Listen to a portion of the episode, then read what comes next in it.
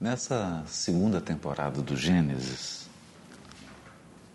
que se iniciou semana passada, nós começamos a examinar o sexto dia da criação. E recordamos no sexto dia a figura predominante de Adão. E hoje a gente gostaria de retomar alguns pontos desse sexto dia e abrir alguns aspectos para a nossa reflexão. Já comentamos aqui que se trata de um texto poético, escrito de acordo com uma técnica literária do povo hebreu, portanto é uma poesia hebraica. A poesia hebraica ela tem as suas regras, os seus cânones, as suas características, mas a gente precisa comentar sobre a literatura do entorno. Qual era a literatura das civilizações vizinhas do povo hebreu na época da redação do texto de Gênesis? Comentar isso assim muito rapidamente, porque o texto de Gênesis ele é um debate, ou melhor, ele se insere num debate religioso que é o debate dessas civilizações vizinhas do povo hebreu. E nessas civilizações havia um politeísmo gigantesco. Eram civilizações também que, que é, criavam suas poesias, criavam seus textos literários com muito talento, com muita beleza. A gente percebe isso, por exemplo, numa literatura muito antiga grega de Homero, e com certeza bebe em fontes muito mais antigas da Grécia, que é a Ilíada e a Odisseia. Nesses poemas gregos, a gente vê a presença de vários deuses, e geralmente esses deuses, eles estão ligados a poderes da natureza. O relâmpago, o céu, o mar, a terra. Todos esses elementos naturais, a, a, o interior do mar, os animais marinhos, né?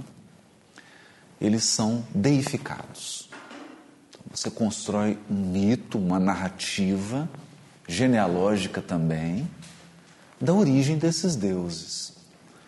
A gente vê isso, por exemplo, num grande autor, né, que é o autor assim que dá a base da cultura grega, que é Hesíodo, trabalho dos dias, por exemplo, a obra do Hesíodo onde ele vai narrar como que surgem os deuses. É uma família de deuses que acaba desembocando ou chegando no Olimpo, é, com uma sucessão de mortes, assassinatos, etc.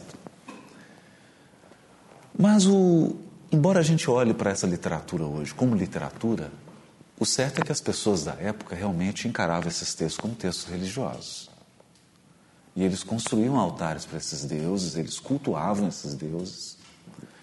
E quando a gente lê atentamente os romances de Emmanuel, vai ver que Roma é credora dessa tradição religiosa. Então, na cidade de Roma, em vários lugares, você tem templos e se cultuava a deusa da terra, Deméter, o deus da cura, o deus sol, o deus. É, deuses mesmo, natureza deificada e cultuada. Isso é um fenômeno natural da evolução. André Luiz fala no Evolução em Dois Mundos que o temor é o berço rústico da fé. O senhor Honório adorava dizer isso, né? adorava abordar esse aspecto.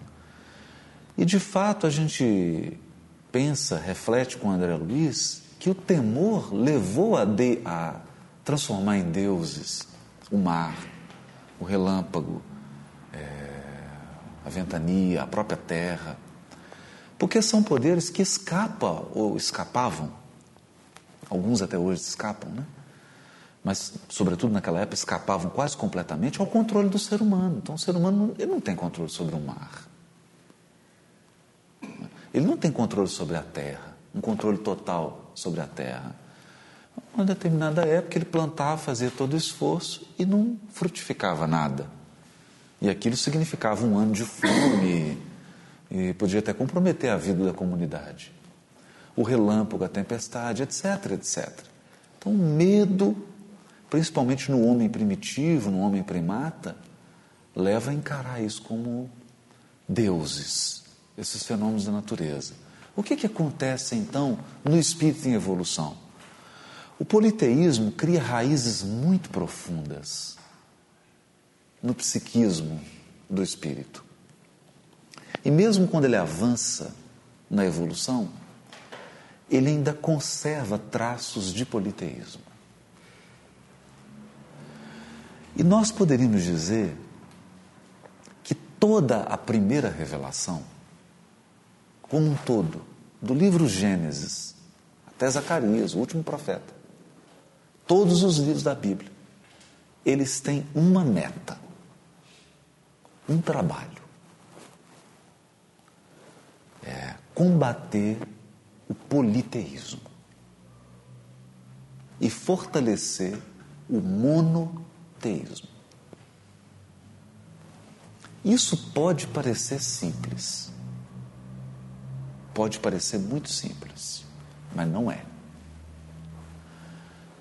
E alguns autores, alguns filósofos e comentadores bíblicos, eles afirmam assim com muita veemência que nós, ainda hoje, na maioria, a comunidade humana é idólatra. Por quê? Por que faz uma afirmação assim tão severa? Então vamos entender a questão do monoteísmo. Porque a gente pensa que o monoteísmo é simplesmente falar assim: não, eu acredito que tem um Deus único. Mas essa é a fase mais inicial do monoteísmo. Né? Esse é o alimento do recém-nascido, é o leite de peito. Você trabalhar intelectualmente, ah, não existe um Deus, um Deus único. E eu acredito ou eu não acredito nesse Deus único? Isso é a fase inicial. Porque o problema do politeísmo é o culto. É o culto aos outros deuses. Em que consiste o culto? Consiste numa parte que é interna, que é íntima, que é a adoração o afeto, o amor, a simpatia, a entrega afetiva, e uma parte exterior que é o sacrifício. Todo culto antigo baseava-se na sua manifestação externa em um sacrifício oferecido aos deuses. É. Então, vamos fazer uma pausa nesse raciocínio aqui. Por que, que nós estamos comentando isso?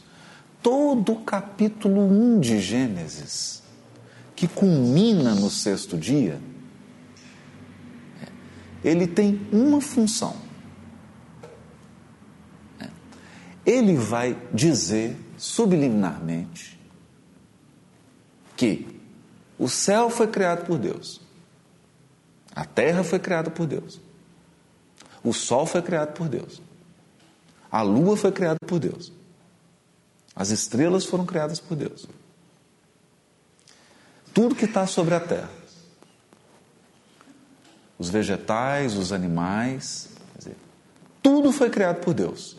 Portanto, esses elementos não são deuses.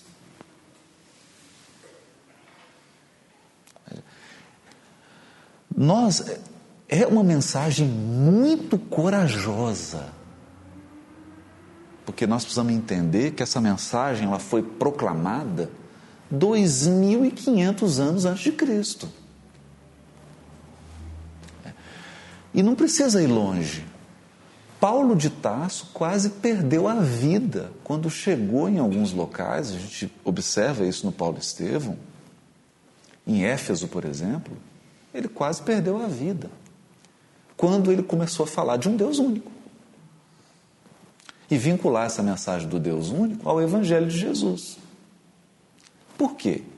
Porque toda a estrutura econômica, de sustentabilidade econômica de Éfeso, girava em torno da idolatria. É?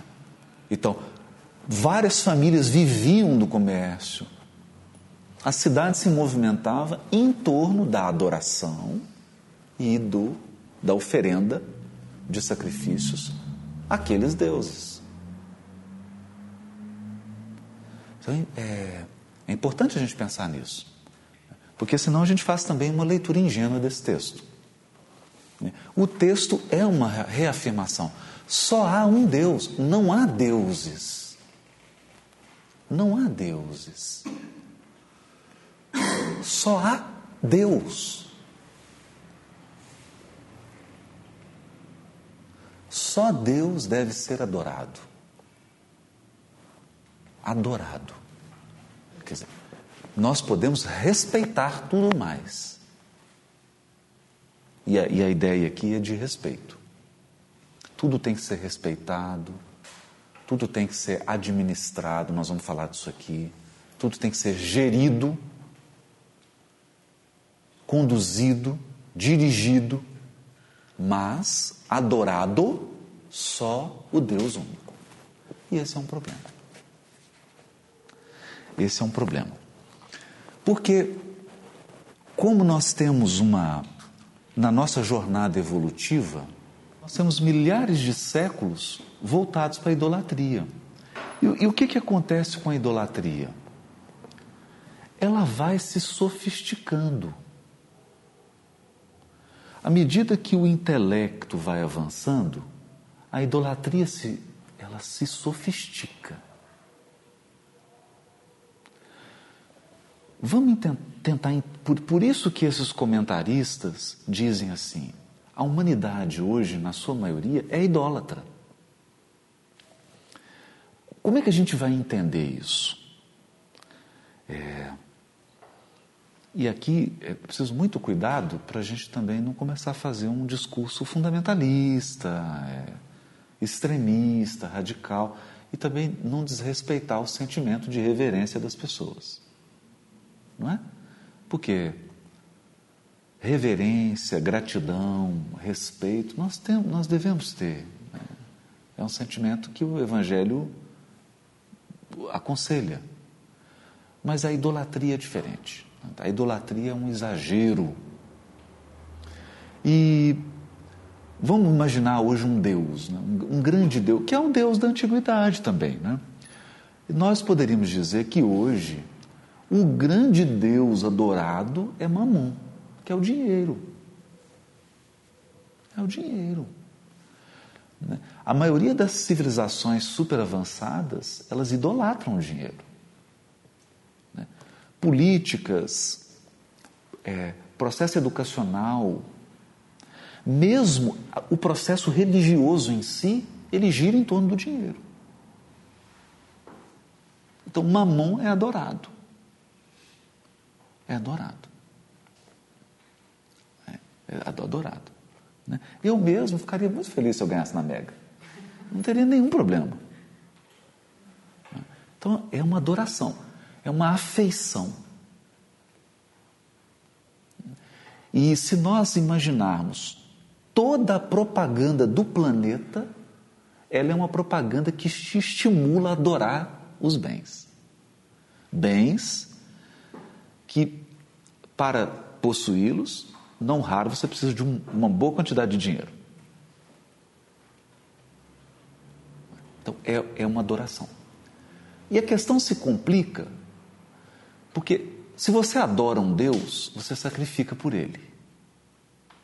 Então, tem pessoa, por exemplo, muitos de nós, né? Vamos dizer assim, muitos de nós sacrificam a vida familiar por causa do dinheiro. Então, quantos não se impõem uma jornada e mesmo estruturas de empresa, metas de empresa, não são estruturadas, não são pensadas para você trabalhar 16, 17 horas por dia e, e, e ser tido isso como um valor, né? Um valor, valor, competência. Ele é competente. Ele não tem tempo para ficar com a família, só trabalha. Nossa, que, que coisa bonita isso, né? Então ele está sacrificando ao Deus Mamon. Então, percebe como é que a idolatria vai ficando sutil? Né? É, Nós, por exemplo, tomamos um cuidado muito grande para não confundir respeito e reverência a um expositor, a um médium, a um espírito, né? ao doutor Bezerra, a Fabiano de Cristo, né? a Emmanuel, ao Chico. Não transformar isso em idolatria. Porque aí eu deixo, eu perco a minha relação com Deus, o Todo-Poderoso, e eu passo a orar, a adorar, a me relacionar apenas com aquela figura, que é a criatura. Ela não é Deus. Ela não é Deus. Então a mensagem profunda, a mensagem profunda de Gênesis, capítulo 1, que se encerra aqui com esse sexto dia, nós estamos encerrando o capítulo 1, com, com esses estudos de agora, né, do sexto dia, ela está dizendo assim: cuidado, tudo é criação divina. Só Deus, só Deus deve ser adorado. Só Ele é Deus. E Ele não é criação. A criação é uma coisa, Deus é outra. Deus é outra. E, na verdade, o Espiritismo como é um prosseguimento desse projeto de espiritualização da alma humana encarnada, um projeto que se iniciou lá com Moisés, teve a sua centralidade com Cristo e teve o seu prosseguimento com o Espiritismo,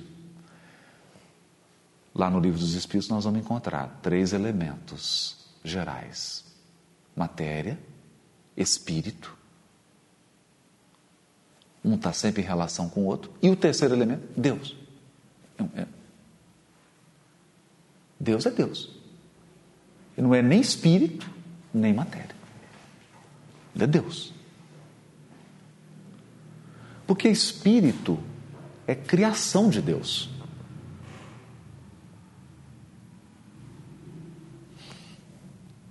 É? Então, olha que coisa profunda isso. Deus é está para além de toda a criação, incluindo o espírito e todo o elemento material. E na terceira parte do livro dos Espíritos, as leis morais, Kardec inicia ou organiza exatamente pela lei de adoração. A adoração é uma lei. Todos nós adoramos. E se você tira Deus do lugar central, você vai colocar outra pessoa ou outra coisa. Ou alguma, algo você vai colocar. Algo você vai colocar. Né? Nós temos um, uma, uma outra deusa, essa é muito adorada. Né? É, essa é adorada, mas é, e, e, e, é difícil tirar essa deusa da, da centralidade que ela ocupa hoje no mundo, porque você tem todo um sistema econômico que gera bilhões em torno dessa deusa que é Afrodite. É a deusa da beleza. Né? Quanto que a beleza, a juventude, a sensualidade não é cultuada hoje? E quanto não se sacrifica? Né? Nunca no mundo os seres humanos tiveram tanta dificuldade de envelhecer como hoje. Mas não quer envelhecer. É uma luta. E ela quase que avidamente, violentamente, ela luta com o processo do envelhecimento.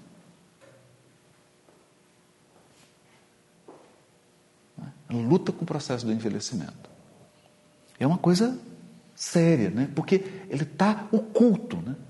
Outro dia eu assustei que o João chegou e falou para mim, pai! E olhando para mim, eu falei, nossa, será que tem alguma coisa, né? Você está com os cabelos brancos. E assim assustado, né? Eu, eu, e aí eu entendi. Quer dizer, é uma mensagem subliminar que é passada para a gente. Eu falei, é, filho, mas é natural isso. É natural. Mas hoje é um horror, né? É um horror. Claro, nós estamos aqui tendo todo o cuidado é, de não partir para um fanatismo, para um fundamentalismo. Claro que a gente tem que se cuidar, tem que cuidar da saúde, ter um envelhecimento saudável, fazer de tudo que for possível para que o nosso envelhecimento se dê de uma maneira saudável e, e tranquila, para ter uma qualidade de vida. Esse equilíbrio é, é fundamental. Precisamos cuidar do corpo, porque ele é uma dádiva. O que nós precisamos evitar é a idolatria. Porque aí você começa a sacrificar tudo que você tem à deusa Afrodite, que é a deusa da beleza. E o certo é o seguinte: é, é a beleza é fugaz. Já dizia o grande filósofo, né?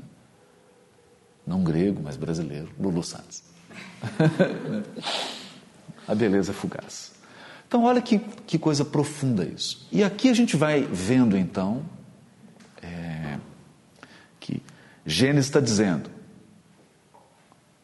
Deus não é o Faraó. Deus não é o sacerdote. Não é o sacerdote. Deus é Deus.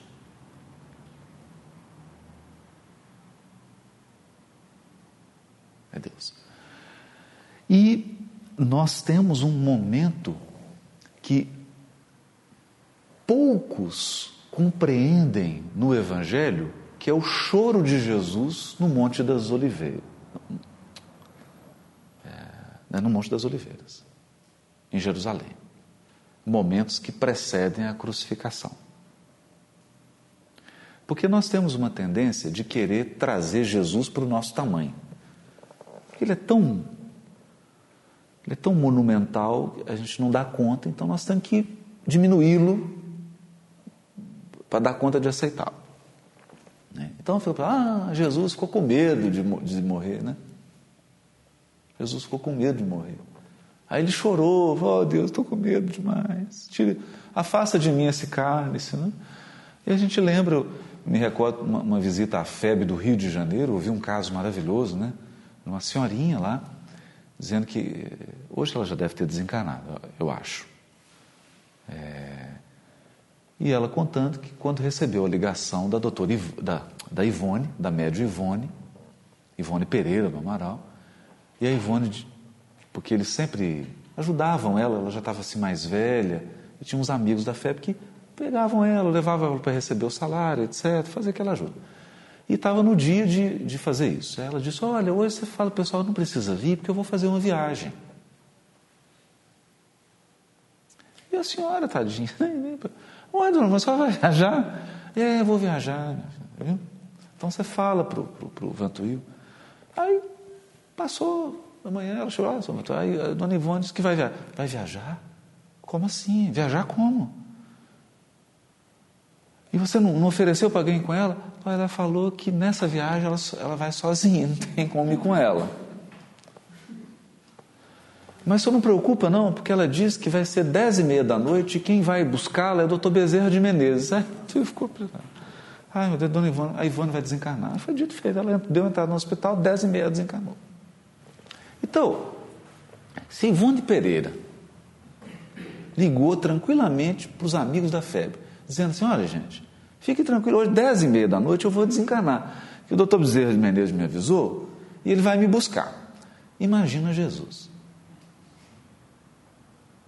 Então a gente imaginar que diante ali dos momentos que antecedem a crucificação, Jesus estava apavorado porque ia desencarnar, é o, o texto de Emmanuel aí, é uma infantilidade da nossa parte. Chega a ser infantil. Chega a ser infantil. Então, por que Jesus chorava? Eu não sei.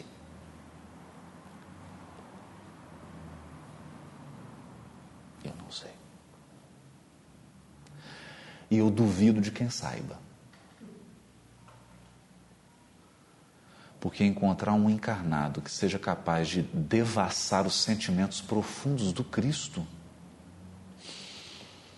eu acho difícil. Eu, eu tento imaginar. O governador espiritual da terra sondando o futuro olhando aquele quadro em que a humanidade rejeitava a solução definitiva dos seus problemas espirituais, sociais.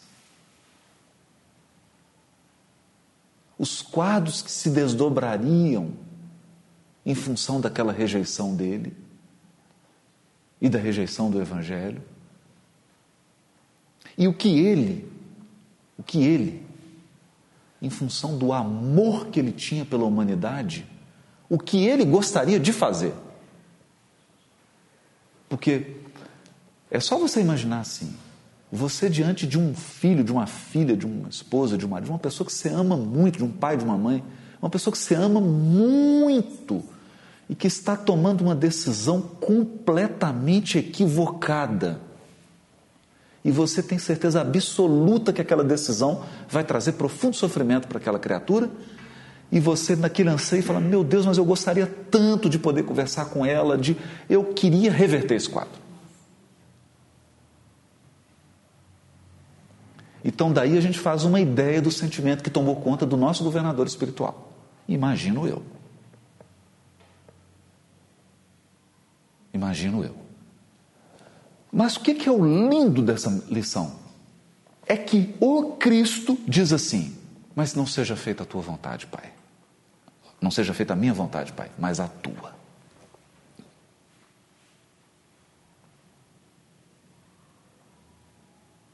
Mas a tua. E é. Isso é uma coisa até difícil, né? Porque sai do nosso. É o Cristo. Dizendo assim, eu tenho todo o amor pela humanidade, eu tenho um sonho para a humanidade, eu tenho um projeto para ela, mas Pai, você é Deus. Eu sou apenas um Cristo planetário.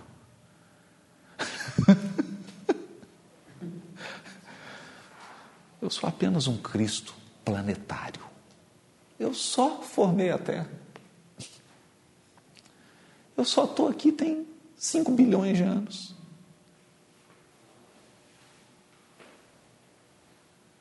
Mas tu, Pai, é o Todo-Poderoso, é o Deus de toda a eternidade. Seja feita a tua vontade. E foi feita. O Cristo foi preso. E a partir desse momento. É, é tão sublime isso, né? Porque ele recebeu a resposta. Tanto que ele desceu e se entregou.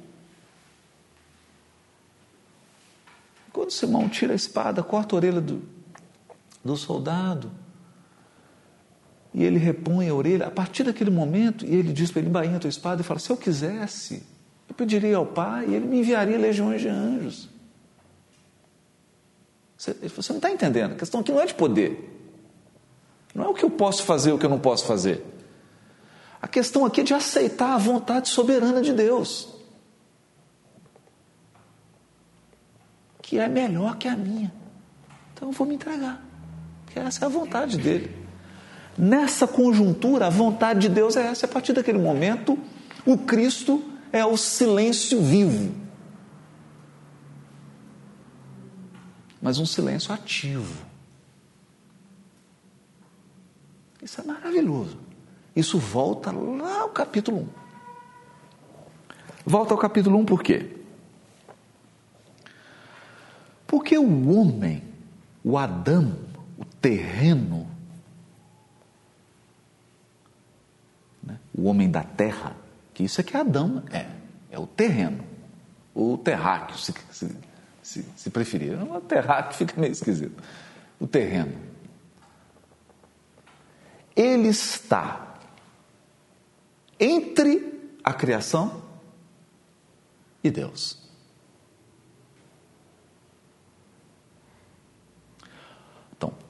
O que chama mais atenção na narrativa do sexto dia é que Deus, primeiro, se relaciona com Adão.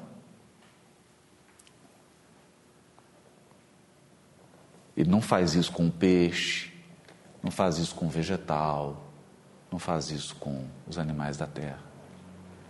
É essa espécie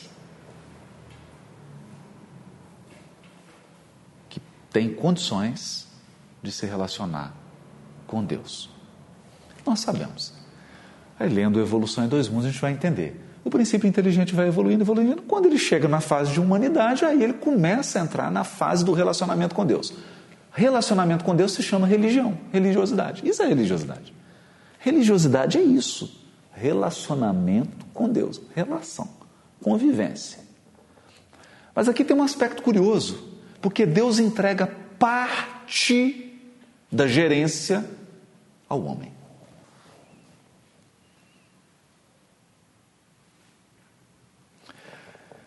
Então nós poderíamos dizer que há dois aspectos maravilhosos aqui no capítulo 1 de Gênesis. Primeiro, tudo é criação. Só há um Criador.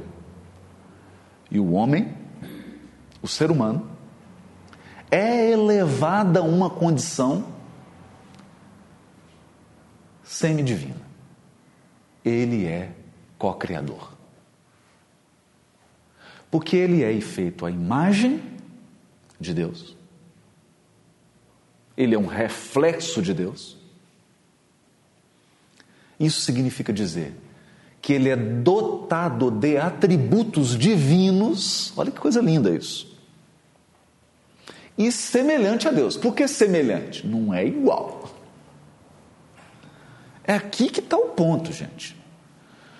Por isso, por isso, que o Chico, por exemplo, tinha muito cuidado de evitar que as pessoas o transformassem no Todo-Poderoso e começassem a adorar o Chico e transformá-lo no, no Senhor Supremo do Universo. A todo momento ele. Nós percebemos esse cuidado no Kardec, percebemos, aliás, percebemos esse cuidado em todo mundo que tem juízo. Em todo mundo que tem juízo.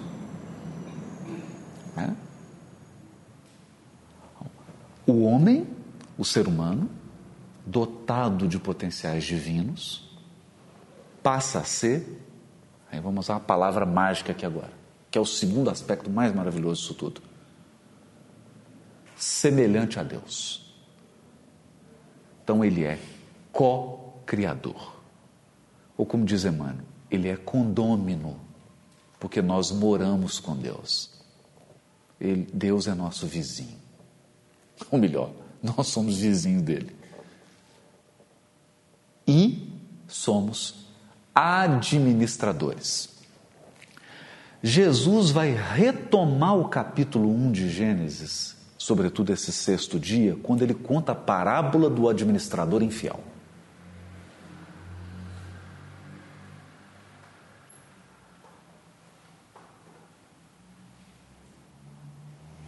A parábola do administrador infiel é a parábola que resume o processo evolutivo. Porque o ser humano é administrador.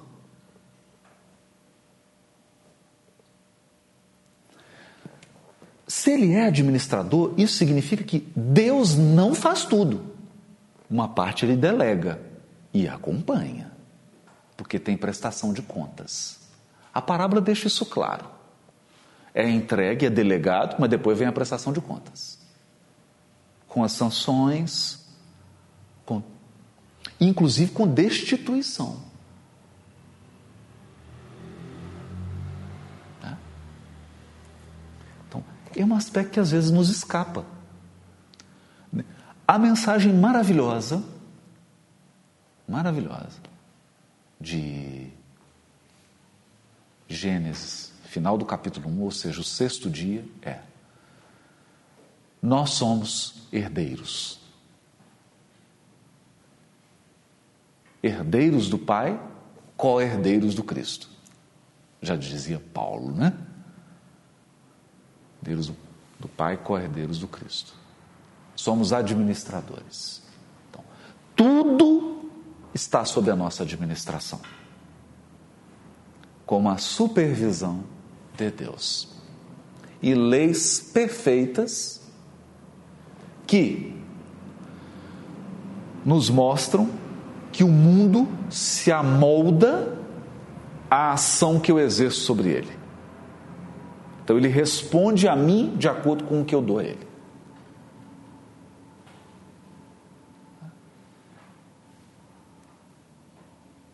Então, isso também é algo maravilhoso. Então, muitas vezes a gente imagina assim, tragédias que ocorrem, fenômenos que ocorrem, processos que ocorrem na evolução, a gente imagina que tudo é um karma assim, ah, eu fiz alguma coisa, estou resgatando. Não, muitas vezes é uma resposta também da natureza, a maneira como ela está sendo tratada. Porque nós somos administradores, né? Essa é uma mensagem muito bonita. E aí isso nos vem. Isso, isso é um ponto culminante, porque esse é um elemento fundamental da revelação divina. Só há um Deus, mas há vários deuses, criaturas, cogestoras, co-criadores. E há uma escala de co-criadores. Então, a cocriação em plano menor, a cocriação em plano maior e uma escala que varia quase que ao infinito. O certo é que cada um de nós cria a vida e o seu destino, mas cria no tempo. Não é uma criação instantânea. A nossa situação de hoje reflete um, um jogo de circunstâncias do passado que estão desembocando hoje. Mas o amanhã será também uma resultante de, da maneira como nós estamos lidando com tudo isso com todas essas variáveis. E o que nós estamos construindo? Então, essa é a ideia do administrador. Muitas parábolas de Jesus vão tocar nesse assunto, retomando Gênesis. Retomando o quê? O papel do homem. O homem na primeira revelação, e portanto o homem no Evangelho e o homem no Espiritismo, é um ser divino,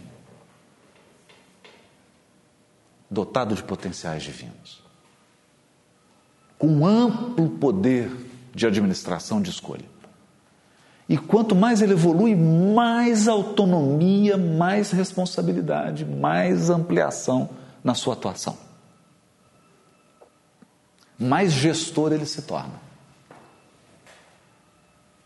Evidentemente, sempre, sempre, eternamente sob a supervisão do Todo-Poderoso.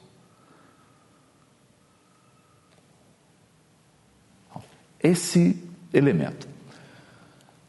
Essa mensagem é tão central que ela está refletida no símbolo da primeira revelação. Né? Então, o povo hebreu tem um símbolo que o define. E quando nós dizemos aqui do povo hebreu, nós estamos falando dele porque eles são os guardiões, os guardiões da primeira revelação. Né? Ou como diz Paulo em Romanos, qual a vantagem de ser hebreu? Né? Nenhuma, ele diz muita, porque eles são os que guardam os oráculos de Deus. Então, aquelas alicerces da primeira revelação. E o símbolo deles é a estrela de Davi, um triângulo assim. E um triângulo assim, invertido. Dois triângulos. Na primeira ponta desse triângulo, Deus. Na segunda aponta aqui, na base da, do triângulo, Adão, homem. Homem no sentido de humanidade. A terceira ponta do triângulo, natureza, ou matéria, ou a criação. Natureza. É melhor, a natureza. Que inclui a terra, os minerais, os vegetais, os animais, os astros, tudo, tudo. Deus, o homem, a natureza. E aí você sobrepõe o outro triângulo, que vai fazer isso aqui. Então, entre Deus e o homem, eu vou ter uma ponta. Entre Deus e a natureza, eu vou ter outra ponta. E entre o homem e a natureza, eu vou ter outra ponta. O que eu estou trazendo aqui é, são reflexões da mística judaica, da Kabbalah, de, de, outros, de outros aspectos da mística judaica.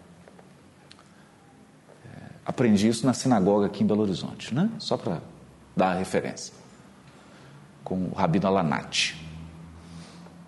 E entre Deus, entre Deus e a natureza, que ponta é essa? Criação. Entre Deus e a natureza, criação a criação. Entre Deus e o homem, revelação. Entre o homem e a natureza, regeneração ou redenção. Ou seja, Deus se relaciona com a matéria, Deus se relaciona com o homem. Deus se relaciona com a matéria, Criador. É o Criador por excelência. Nós somos co-criadores. Nós co-criamos na matéria, mas Ele cria. Só Ele cria para, para toda a eternidade. A relação de Deus com o homem, revelação, porque Deus se revela. Mas revelação, vamos só fazer um, um ajuste aqui. A gente acha que revelação, fala assim, gente, eu estou com um livro aqui, é a quinta revelação. Isso é uma bobagem. Revelação é a maneira como Deus se relaciona com as criaturas. Isso é lindo, gente. Por quê?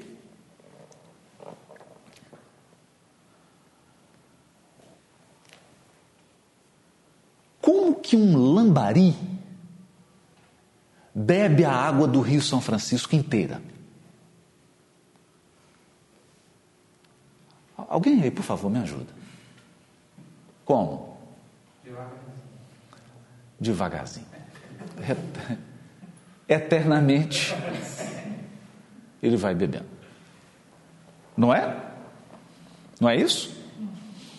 É impossível, não é? Então, como que um lambari que está num trecho do São Francisco tem acesso à água que está 20 quilômetros antes dele? Não tem acesso.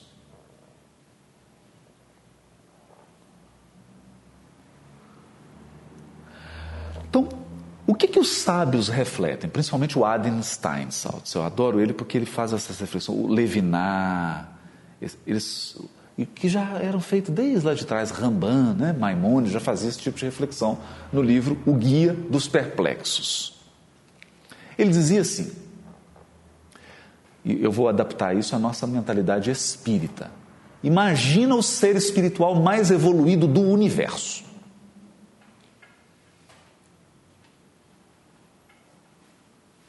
Só, só uma imaginação.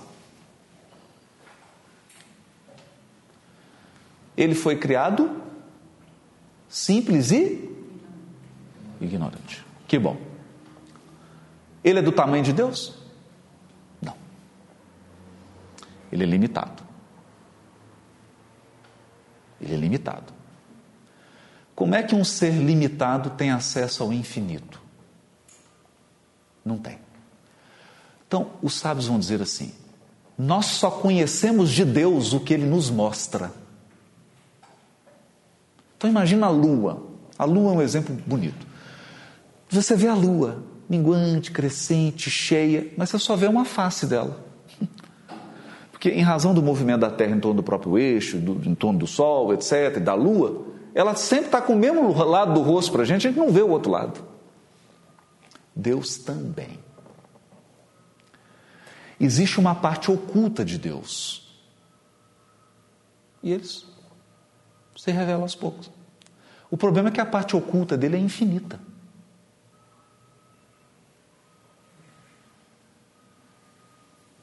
E tem um outro problema.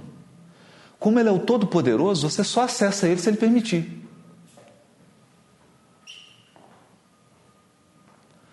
Então aqui tem um conceito profundo.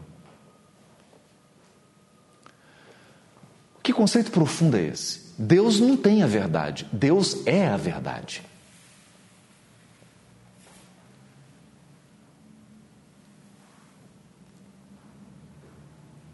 e ela é revelada por Ele. Por Ele. Ele se revela aos poucos. Então, o relacionamento da criatura com Deus é assim.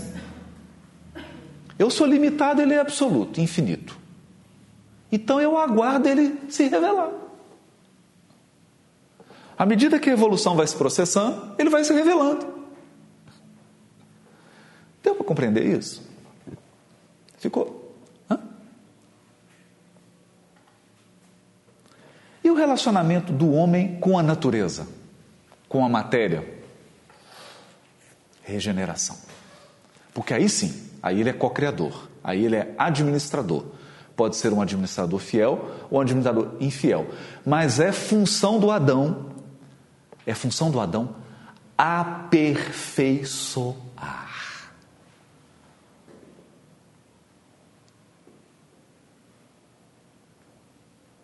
Co-criar. Melhorar.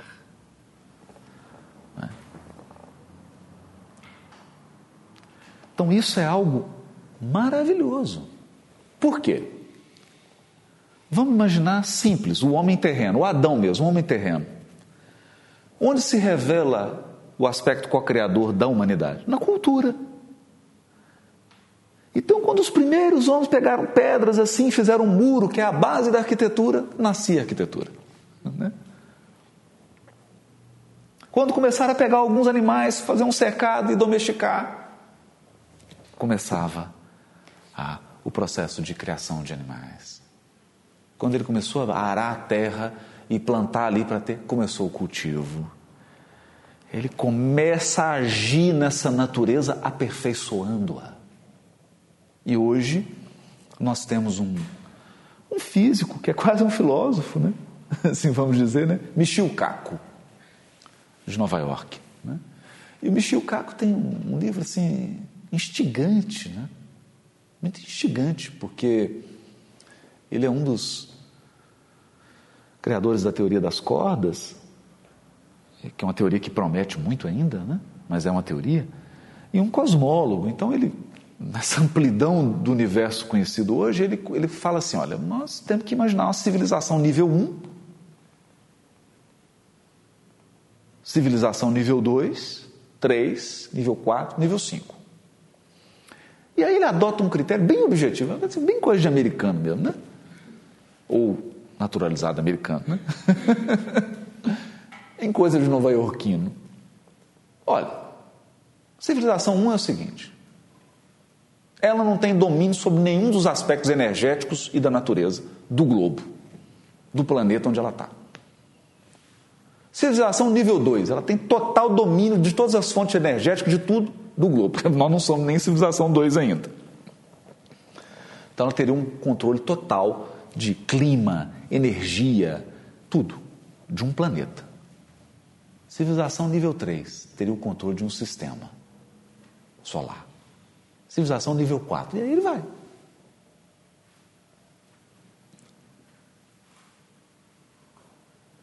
Então é, tirando aí o, os aspectos especulativos, né? Mas é, é interessante, né? Vamos pensar, é bastante interessante. Pensar assim. Porque cada vez mais nós começamos a prever o clima, ter um controle sobre o clima, um controle sobre o solo, correção do solo, agricultura, eficiência. Quer dizer, nós estamos num processo em que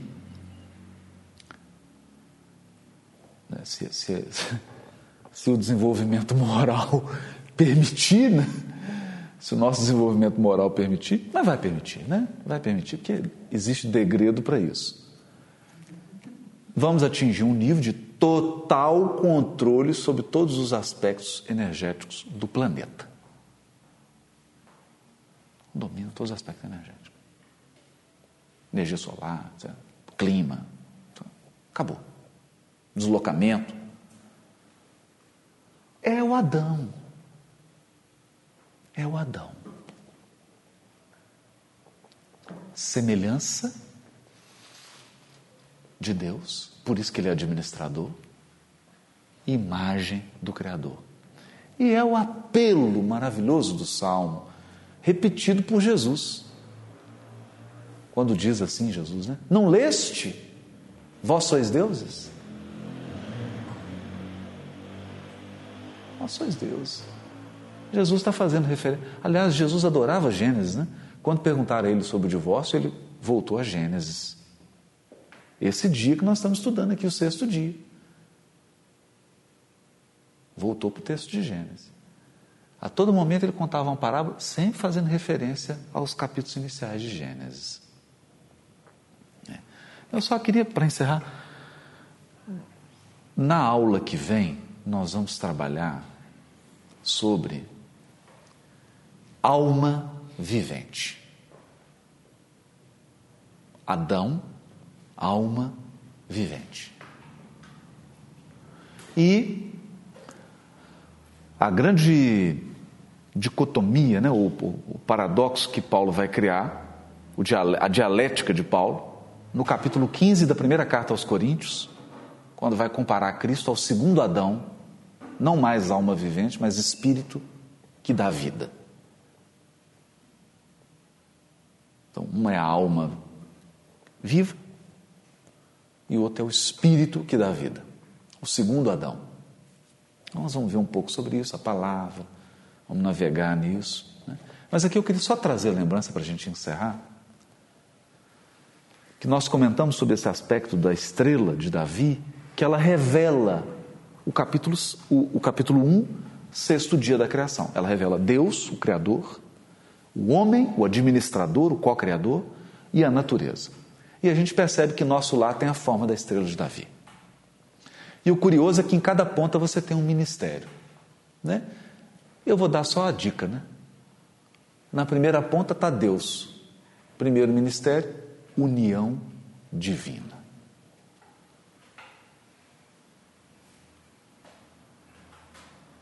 União divina. Então, só para a gente entender como que, como é que isso foi pensado, né? A arquitetura, dizer, os arquitetos que projetaram a cidade de nosso lar, como os que projetaram Brasília, tinham um plano mesmo. Foi tudo, né? Olha, isso aqui vai ser assim, desse jeito, foi planejado. É, não foi assim, ah, já cá, né? planejado. O Ministério da União Divina. Aí depois a gente faz as associações aí, né? Está lá Deus, o homem, a natureza, revelação, regeneração ou redenção e aqui criação. As seis pontas que remetem a esse aspecto fundamental. Né?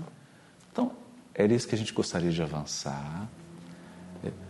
Isso traz desdobramentos e quero trazer também semana que vem dois livros, né? Um, um livro que vai falar dessa palavra nefesh e um outro que vai falar sobre o aspecto fundamental de tudo isso que nós dissemos aqui, que é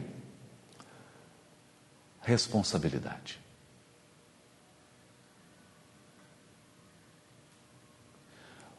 O sexto dia da criação vai dizer assim: existe um Deus, Ele é todo-poderoso. E é só um, Ele é soberano, mas as suas criaturas são administradoras, portanto, são responsáveis. Responsabilidade significa responder a. Então, Deus propõe e o homem responde.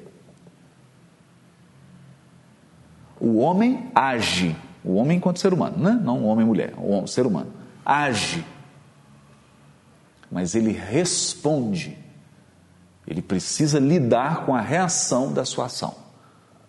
Isso é muito mais bonito do que falar em pagar, em karma, em débito. É mais profundo. O homem, o ser humano, responsável. Responsável e responsabilizado ele responde, assume. Não há imunidade, não há foro privilegiado.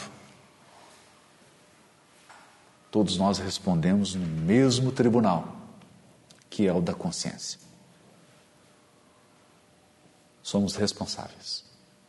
Isso é bom, tem coisas maravilhosas e pode ter coisas horríveis também, depende do que você faz. É só responsabilidade. Isso é muito importante porque quando nós vamos tratar do problema do ser, do destino e da dor, agora para encerrar mesmo, nós às vezes temos uma visão de encarar o destino é, como um adversário, né? E outro dia até li uma frase eu adorei, né?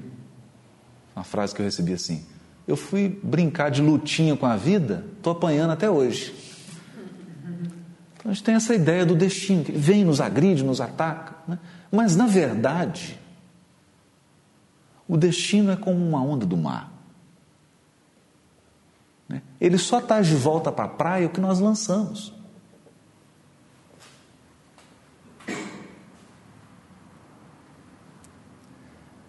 É, é, gente, isso é ruim, viu?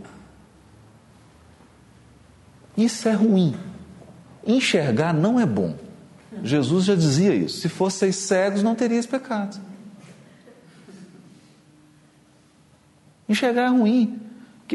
É um negócio desconcertante, porque as coisas vêm e acontecem com você e você fala assim: meu Deus, a vida só está devolvendo para mim algo que eu lancei, para quê? Para me desafiar na administração.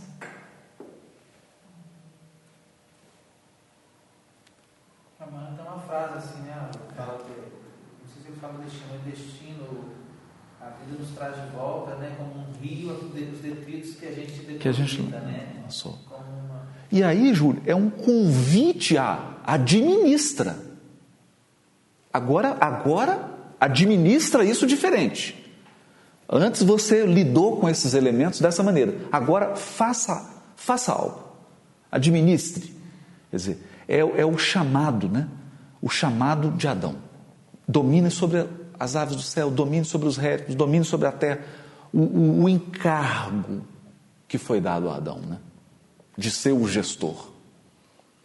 E essa questão do ser, do destino e dor, ela tem a ver com isso. Né? Por mais chato que seja, é chato, né? confesso.